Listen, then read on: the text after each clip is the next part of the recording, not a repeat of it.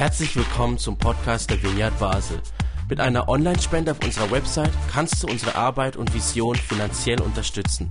Vielen Dank fürs Mittagen und viel Spaß beim Zuhören. In diesem Theater ist etwas mit dem alten Mann passiert. Und zwar hat er sich sehr verändert. Zuerst war er hart, er war kalt und er war schroff. Mögt ihr euch erinnern? Holz ist teuer. Ich kann die Wärme nicht teilen. Wärm dich selbst. Hey, ich bezahle dich. Was willst du? Tu deine Pflicht, sonst stelle ich einen anderen an. Das waren seine Worte. Und am Ende klingt es ganz anders. Wie froh bin ich, dass ich euch alle sehe. Komm ins Haus, ich habe genug Holz. Wir wollen die Wärme teilen. Ist das nicht ein bisschen das Spiegelbild von der heutigen Gesellschaft? Gerade jetzt zu Weihnachten. Was sind wir uns gewöhnt? Das Leben ist teuer. All die Geschenke, die wir einkaufen müssen. Ich kann keine Wärme spenden, ich kann nicht helfen. Ich kann nichts geben, wenn, wenn es um Geld spenden geht. Hilf dir doch selber, mir hilft auch niemand. Oder ich will etwas sehen für mein Geld. Leiste, was ich erwarte, bring Profit, sonst werde ich dich ersetzen. Letzte Woche waren wir im Migro, im M-Park, im Dreispitz und haben Lebensmittel gesammelt. Da ist mir das einige Male begegnet und ich habe das so gehört. Mir hilft ja auch niemand. Ich muss schauen, dass ich selbst genug habe. Sollen die anderen doch, ich doch nicht. Kennen wir aus unserer Gesellschaft, oder? Mir hilft ja auch niemand. Ist das Weihnachten? Was ist bloß passiert? mit unserer Gesellschaft. Die Frage ist, was muss passieren, dass es auch uns so gehen kann wie diesem alten Mann? Was muss passieren, dass er am Ende sagen kann, wie froh bin ich, euch zu sehen, dass er einen Wechsel hat von der Abweisung hin zu etwas Persönlichem? Was muss passieren, dass er nicht mehr sagt, wärm dich selbst, Holz ist teuer, sondern plötzlich komm ins Haus, ich habe genug Holz. Da ist irgendwas passiert bei diesem Mann, der ihn dazu führte, die seine Lage anders einzuschätzen. Plötzlich wurde er dankbar. Plötzlich hatte er genug Holz. Was muss passieren, dass bei diesem Mann, der sagt, wärm dich selbst, plötzlich kommt er dazu, wir wollen Wärme teilen? Was braucht es, dass wir an den Punkt kommen, nicht mehr nur für uns selbst, sondern Wärme zu teilen, dass sich nicht mehr nur alles um uns selbst dreht, nicht nur die Angst, zu wenig zu haben, ich habe selbst nicht genug Holz, sondern die Türen zu öffnen, sein Herz zu öffnen, anderen zu teilen. Dieser alte Mann hat vier interessante Phasen durchlaufen.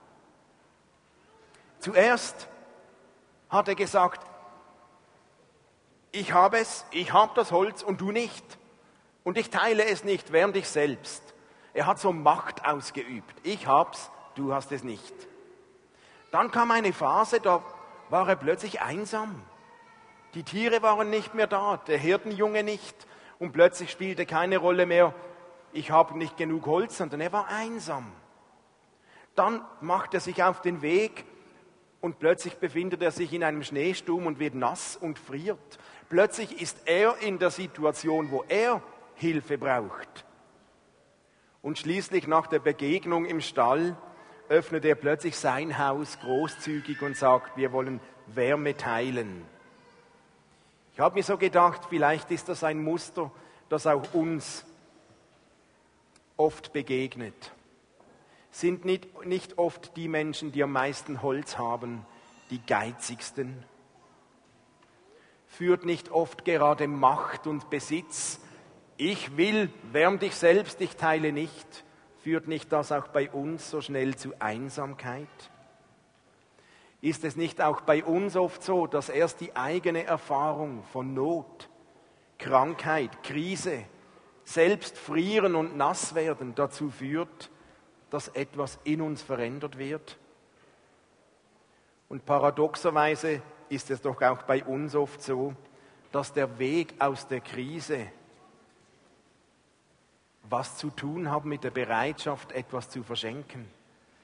Lasst uns Wärme teilen, sein Herz zu öffnen, seine Türen zu öffnen. Mir kommt das bekannt vor. Und das hat etwas mit Weihnachten zu tun. Ich kenne das sehr gut.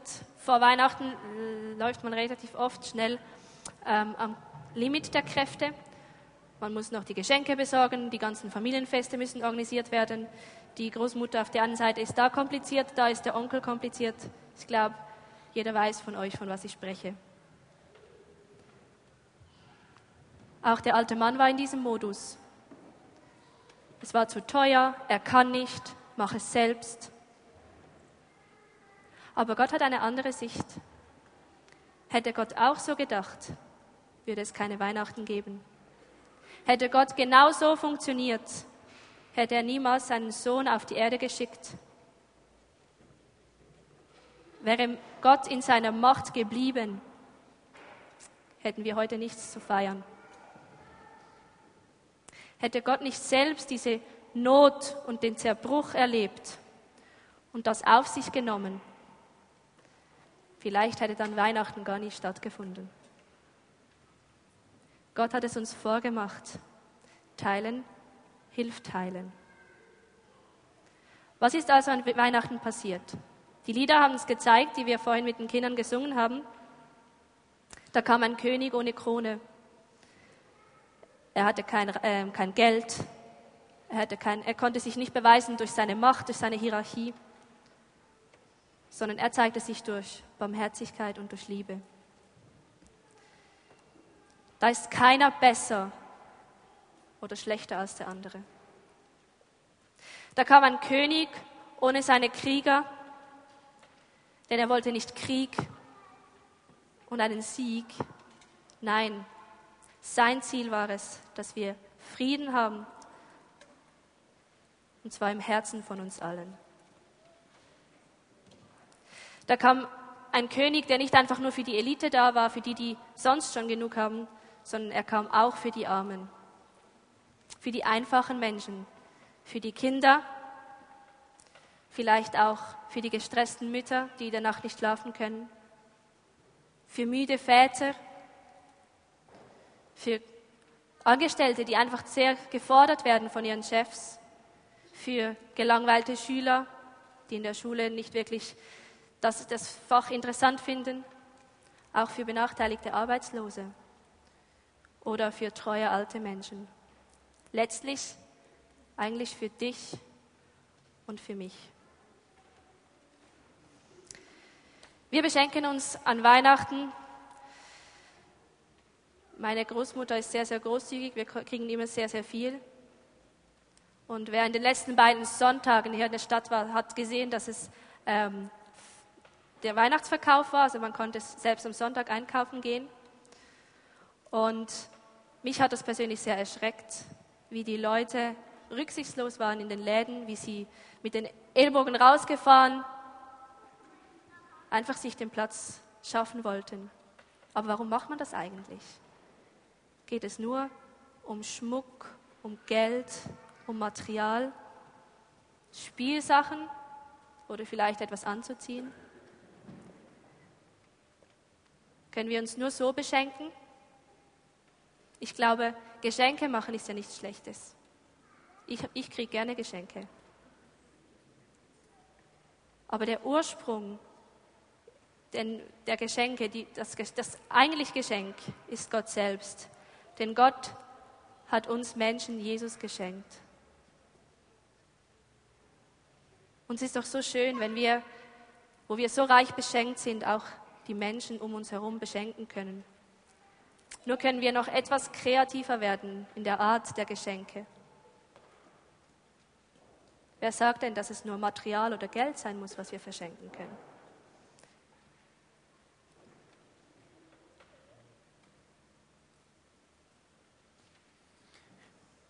Mögt ihr euch erinnern, wie das zweite Lied geheißen hat, die, die, das die Kinder uns gesungen haben? Ich finde das ein ganz schönes Weihnachtslied. Das größte Geschenk von Weihnachten liegt nicht eingepackt in Geschenkpapier. Das größte Geschenk an Weihnachten liegt nicht unter dem Baum. Es hat es niemand gekauft. Es gehört niemandem alleine.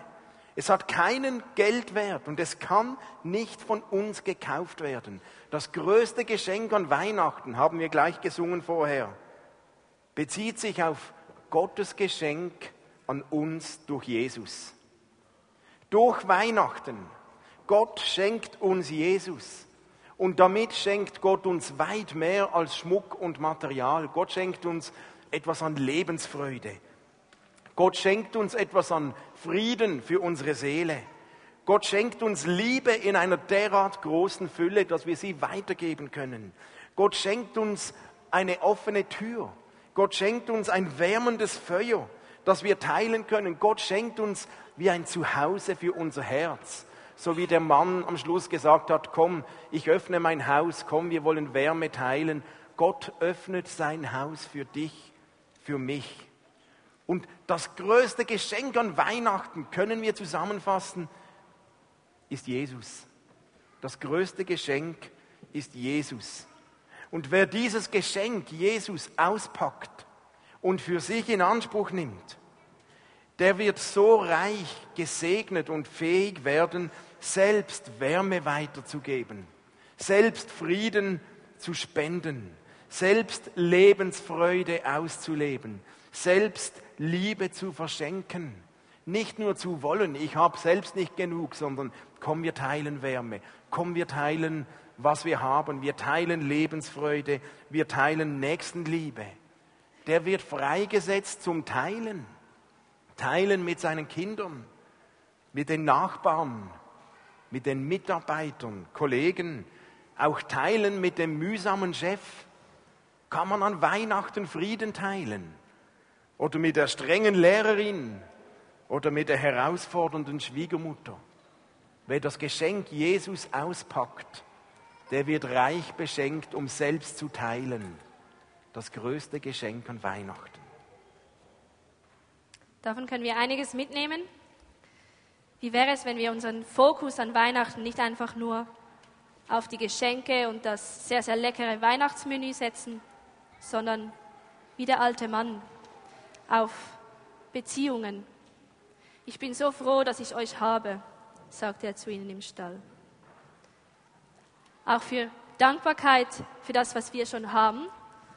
Komm ins Haus, ich habe genug und teilen.